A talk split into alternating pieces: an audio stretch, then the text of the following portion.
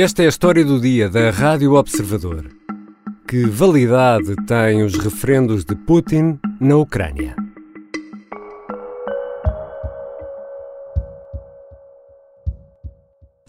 The United Nations Charter and the ideals it represents are in jeopardy. We have a duty to act, and yet we are gridlocked in colossal global dysfunction. O secretário-geral da ONU abriu os trabalhos da 77ª Assembleia Geral das Nações Unidas. O planeta reúne-se em Nova York. António Guterres pede ações concretas para lidar com as crises que o mundo atravessa, desde a guerra da Ucrânia à crise alimentar.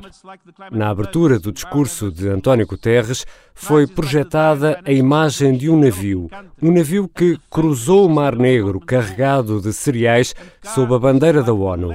Uma vitória do secretário-geral, uma centelha de entendimento. On one hand, what you see is a vessel like any other plying the seas. But look closer. At its essence, this ship is a symbol of what we can accomplish when we act together. It is loaded with Ukrainian grain destined for the people of the Horn of Africa, millions of whom are on the edge of famine.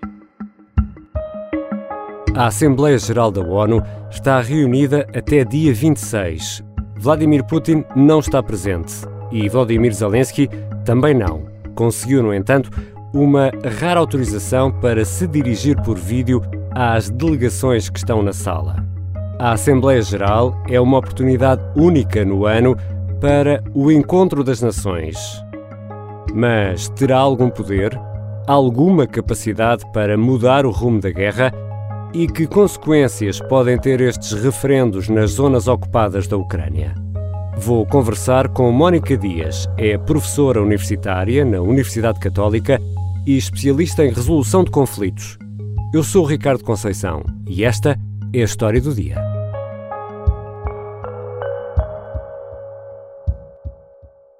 Bem-vinda, professora Mónica Dias. Muito obrigada. Fico contente por estar aqui também. Depois do funeral da Rainha Isabel II em Londres, eh, esta reunião da Assembleia Geral da ONU é a primeira grande oportunidade de sentar à mesma mesa, mais ou menos, todo o planeta e discutir aquilo que está a passar. Isso, mas essa reunião uh, que refere é normal, faz parte da vida das instituições, acontece todos, todos os anos, uh, e, e, portanto, é a Assembleia Geral número 77, numa longa tradição que se pauta precisamente uh, pelos princípios do direito internacional e que aconteceu já quando existiam ou quando estavam a acontecer outras crises, outros problemas, outras guerras. Portanto, é, faz parte da vida das instituições e não podemos uh, esquecer que não é uma reunião extraordinária, uhum. é uma reunião uh, normal da vida das instituições. E isso quer dizer que estes discursos a que estamos a assistir não terão qualquer consequência prática? É Eu isso? creio que sim, por causa do momento muito especial hum. em que acontecem uh, e também não podemos deixar de reparar que há um ator importantíssimo uh, o chefe de Estado da Rússia,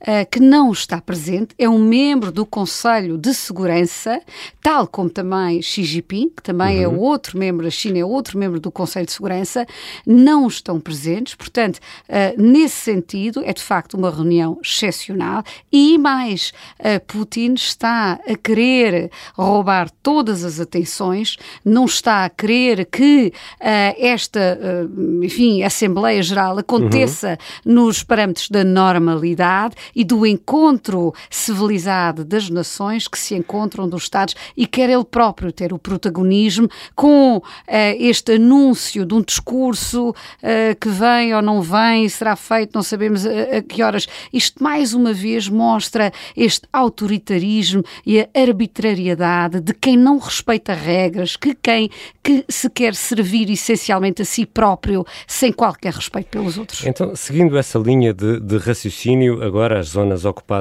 eh, da Ucrânia vão fazer referendos. Kherson, Lugansk, Donetsk, enfim, para, para referir algumas zonas, são referendos entre sexta e terça-feira.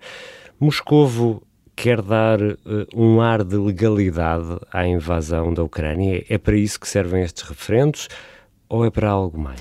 Parece-me que este é, é, um discurso interno, porque a questão da legalidade eh, que, que, menciona e que é muito importante, mas não vai funcionar a nível internacional, uhum. porque há regras muito, muito claras para a realização uh, de um referendo. Uh, ao uh, trazer este tema do, do referendo, tenta falar sobretudo para a Rússia, para legitimar as posições tomadas na Rússia e para, eh, enfim, eh, tentar conseguir ehm, um, apoio doméstico que está a falhar.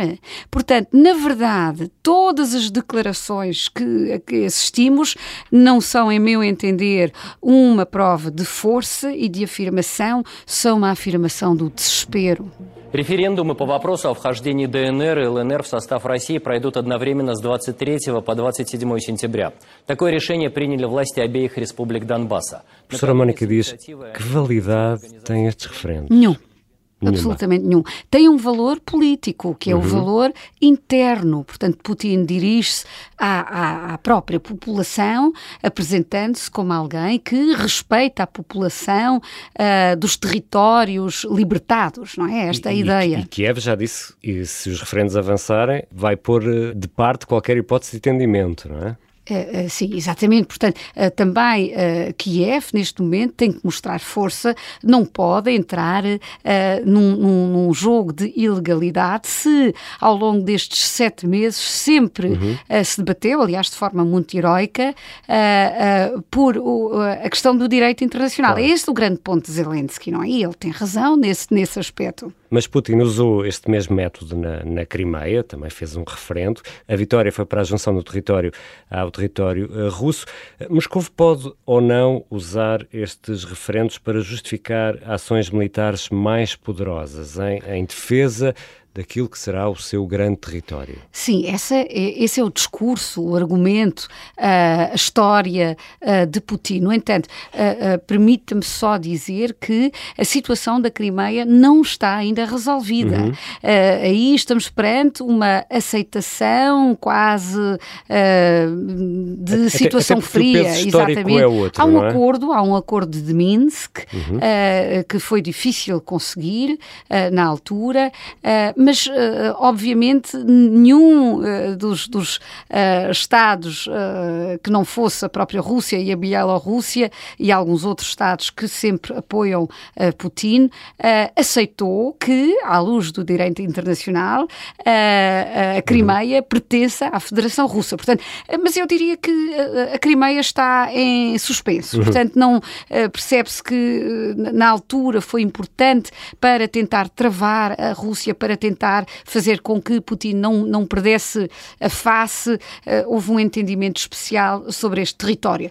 No entanto, parece-me que é o modus operandi de, de Putin uhum. de não se ficar por aí, de querer engolir mais território que precisamente agora está a pautar a determinação uh, do Ocidente, mas não só, de muitos, muitos outros Estados, porque quem é que nos vai garantir que, ao haver outro acordo, ao se respeitar uh, hipotéticos uh, referendos que, que, podem existir aqui, esta fome de território da Ucrânia não vai continuar. E muitas vezes, e muitos protagonistas políticos da Rússia já o afirmaram várias vezes, não existe Ucrânia, toda a Ucrânia deverá pertencer à Federação Russa. Portanto, estas declarações, obviamente, uh, impedem que haja aqui qualquer boa-fé, qualquer tentativa de mais uma vez ceder, e, e, e parece-me que, uh, de facto, a Crimeia foi o, o último ponto, não é? E, e, Putin até poderá vir a perder a própria Crimeia uhum. por tanto outro território querer uh, conquistar. Já voltamos à conversa com a professora Mónica Dias.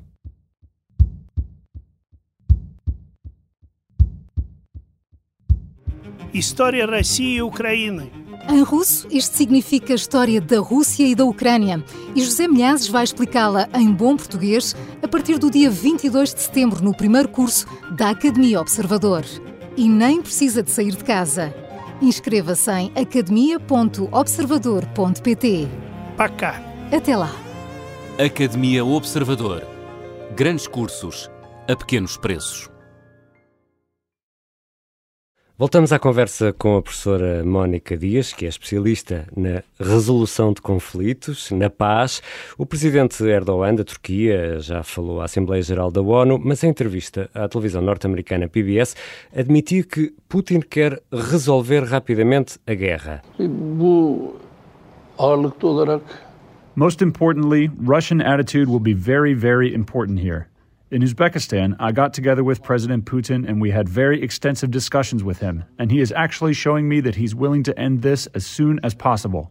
That was my impression, because the way things are going right now are quite problematic. 200 hostages will be exchanged upon an agreement between the parties. I think a significant step will be taken forward. Erdogan é um interlocutor privilegiado de Vladimir Putin, será um dos poucos que tem um acesso uh, quase direto ao presidente russo. Esta mensagem de querer uh, resolver rapidamente a guerra pode ser lida como? Uh, parece-me que neste momento não é muito realista. Uh, pode ter a função de abrir uma fresta uh, para futuras negociações, mas neste momento, e especialmente quando as forças da Ucrânia estão a avançar, avançar e a reconquistar territórios, no momento em que as forças de Putin parecem completamente exaustas, descoordenadas, com, com perdas de facto facto eh, muito, muito importantes uh, e, e, de facto, cuja estratégia parece confusa, uhum. uh, com cada vez mais uh, jovens, enfim, morrerem nesta, nesta guerra de, de Putin, nesta operação, parece-me que não será possível, não é este o momento para conseguir, por parte de Zelensky e dos ucranianos também, Exatamente, da população porque, porque ucraniana. Também sentem que estão a avançar, não é? não é? E quem está a avançar não vai agora dizer Exatamente. vamos parar para resolver. Claro, agora quem está a, a, perder poderá ter interesse em resolver rapidamente para conquistar estes territórios, uhum. uh, uh, Donetsk, Luhansk, exatamente, para os uh, assegurar. E, e, e, eu, eu creio que, apesar de todas as críticas que uh, podemos e devemos fazer a Erdogan, o, o papel dele tem sido importante porque, obviamente, justamente para uma paz mais sustentável no futuro, não agora, agora uhum. as negociações não seriam possíveis, parece-me, mas que para que haja algum entendimento no futuro é possível uh, manter algumas, alguns espaços abertos e Erdogan pode ser um interlocutor também até para comunicar uh, as posições da Ucrânia, uhum. para uh, possibilitar um, um encontro uh, uh, à volta da mesa de negociações, mas uh, parece-nos, e tudo o que, tudo o que assistimos nos últimos dias, parece-me que é a própria Ucrânia que rejeita uhum. essa possibilidade de um acordo rápido. Tudo o que sejam pontos de diálogo são sinais positivos. obviamente, esta guerra tem que terminar com o restabelecimento do direito internacional e há aqui um esforço grande que a diplomacia pode desenvolver. Eh, mas, eh, obviamente, há um longo caminho que todos temos que percorrer ainda até atingir a paz. Eh, a vinda do ministro Lavrov pode ser um bom sinal ou pode não ser. Vamos aqui regressar num instante a Nova Iorque. haverá alguma possibilidade de Sergei Lavrov, o ministro dos Negócios Estrangeiros russo, e, e Joe Biden, o presidente norte-americano, se encontrarem nos eh, corredores eh, do edifício da ONU em Nova Iorque, ou até, quem sabe, num elevador, isso é impossível de acontecer? Eu diria só por alguma, hum, só alguma providência divina uh, e, e, se fossem empurrados por uh, anjos ou demónios, portanto, depende de quem é que estaria a entender esse encontro. Mas. Um, Uh, obviamente que o entendimento, o encontro um, ou o diálogo é sempre muito, muito importante. Não esquecer que, mesmo durante a Guerra Fria, o que fez abrir a Guerra Fria, o, o que fez com que, uh, uh, muito mais tarde, por exemplo, o muro de Berlim caísse, não foi algo que aconteceu só imediatamente nos uhum. meses antes. Foi um processo muito, muito longo que de, demorou muitas décadas podemos olhar, por exemplo, sobre a aproximação à Alemanha de Leste, a Ostpolitik de Willy Brandt, podemos pensar nos movimentos da Solidarność na Polónia, ou uhum. seja, as coisas começam de, de, com, com, com muita antecedência e, obviamente, que o diálogo é muito importante. Na altura também da Guerra Fria, os diálogos entre uh, os dois chefes de Estados do do, dos dois blocos uh, foi importante. Ou seja, um, é importante que haja, uh, obviamente, o diálogo, mas temos que ter o um mínimo também de, de, noção de qual é a realidade atual e a realidade não é essa. Lavrov quer agradar muito Putin, todas as declarações de, de Lavrov têm sido um, muito extremadas, uh, muito exageradas, eu diria quase trágico-cómicas. Uhum. Não é alguém que possa ser levado a sério, pelo menos os argumentos uh, não, não correspondem ao nível daquilo que, que deve ser uh, a voz do, do de um diplomata. E, e parece-me que se Joe Biden se encontrasse com alguém, então tinha de ser com Putin. Putin não está lá. Uh, e, e parece-me que não vai haver qualquer diálogo e, e se uh, e portanto eu creio que esse, uh, esse encontro até vai ser evitado. Então, senhora professora Mónica Dias, olhando para a Organização das Nações Unidas hoje em dia e, e traçando um paralelo com o passado e lembrando-nos da Sociedade das Nações, a Sociedade das Nações falhou depois da Primeira Guerra Mundial. A ONU aqui também vai servir para alguma coisa ou vamos só ver uh, aqueles, aquelas vitórias, que são vitórias, que é aquele navio de que António Guterres falou no arranque do seu discurso, conseguiu sair cheio de cereais uh, para, para a África, ou eh, os, os, prisioneiros de Azovstal.